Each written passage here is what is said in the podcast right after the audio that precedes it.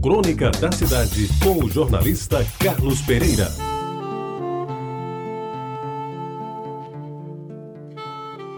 Amigos ouvintes da Rádio Tabajara, quando seu pai, José Américo de Almeida, governava a Paraíba, Zé Américo Filho veio morar em João Pessoa e, na bagagem, trouxe não só o uniforme do Botafogo de futebol e regatas do Rio de Janeiro, que João Saldanha, o famoso e saudoso João Saldanha, que era seu grande amigo e com quem jogara no juvenil do clube de General Severiano, lhe dera de presente, mas também o desejo de fazer brilhar o nosso Botafogo, o daqui de João Pessoa.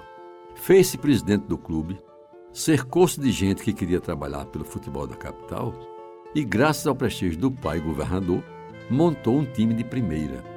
Como não podia pagar bons salários, aproveitou-se dos méritos de alguns jogadores e os fez funcionários públicos federais, com a obrigação de dar expediente e de jogar pelo time da Estrela Solitária. Disseram então a Zé Américo Filho que o Esporte Clube do Recife tinha um jogador que cabia como uma luva nos seus planos. Jogava bem e tinha vontade de ser técnico. Era Ralph Direito. Naquele tempo chamava-se Ralph Direito, hoje se chama de volante. Sabia armar o time e, de quebra, comandava os seus companheiros dentro de campo. Foi assim, amigos ouvintes, que Vavá veio para Botafogo no começo dos anos 50 do século passado. Lá se vai tempo. Contratado para trabalhar no Lloyd brasileiro, cujo agente na Paraíba era o próprio Américo Filho, Eurivaldo Guerra, esse é o seu nome, veio para ser vencedor. Ajudou a montar um time cuja escalação todo mundo sabia decorada. Zé Armando, Letácio e Kleber, Vavá, Berto e Tita, João Joca, Arquimedes, Milton, Dega e Alfredinho. Na linguagem do futebol atual, ele era médio volante e compunha com Antônio Berto, contratado para o IPASE, graças ao apoio de Alcides Carneiro, e Tita, uma linha intermediária que fez história no futebol da Paraíba. Pois bem, durante muitos anos Vavá jogou pelo Botafogo e quando pendurou as chuteiras ainda permaneceu como técnico do time ao longo de um bom tempo, mesmo depois que Zé Américo Filho deixou a presidência do clube. Eu lembro de uma vez que acompanhei como repórter o Belo, denominação afetiva do nosso Botafogo, numa excursão a Maceió, onde o Alvinegro jogaria no sábado à noite e no domingo à tarde contra os temidos CSA e CRB.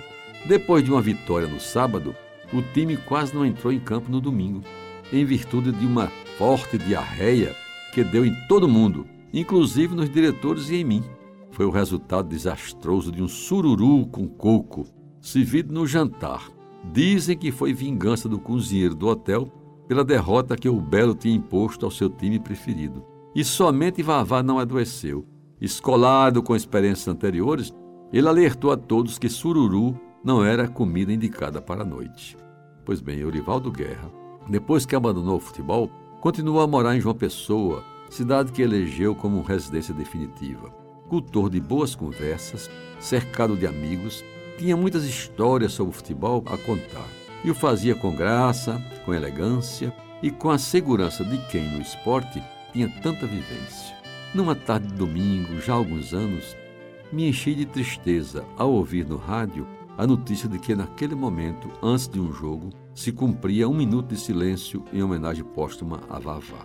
Vai ver que ele se foi juntar aberto e formar novamente no Celestial Futebol Clube, sob o comando de São Pedro, a inesquecível dupla de Ralphs, de médios volantes, com que o Botafogo dos anos 50 conseguiu feitos memoráveis, entre os quais destaco o triunfo sobre o Flamengo Carioca, todo-poderoso Flamengo, num domingo de sol de maio de 1954, com o campinho do Cabo Branco, aqui em João Pessoa, em Jaguaribe, completamente lotado.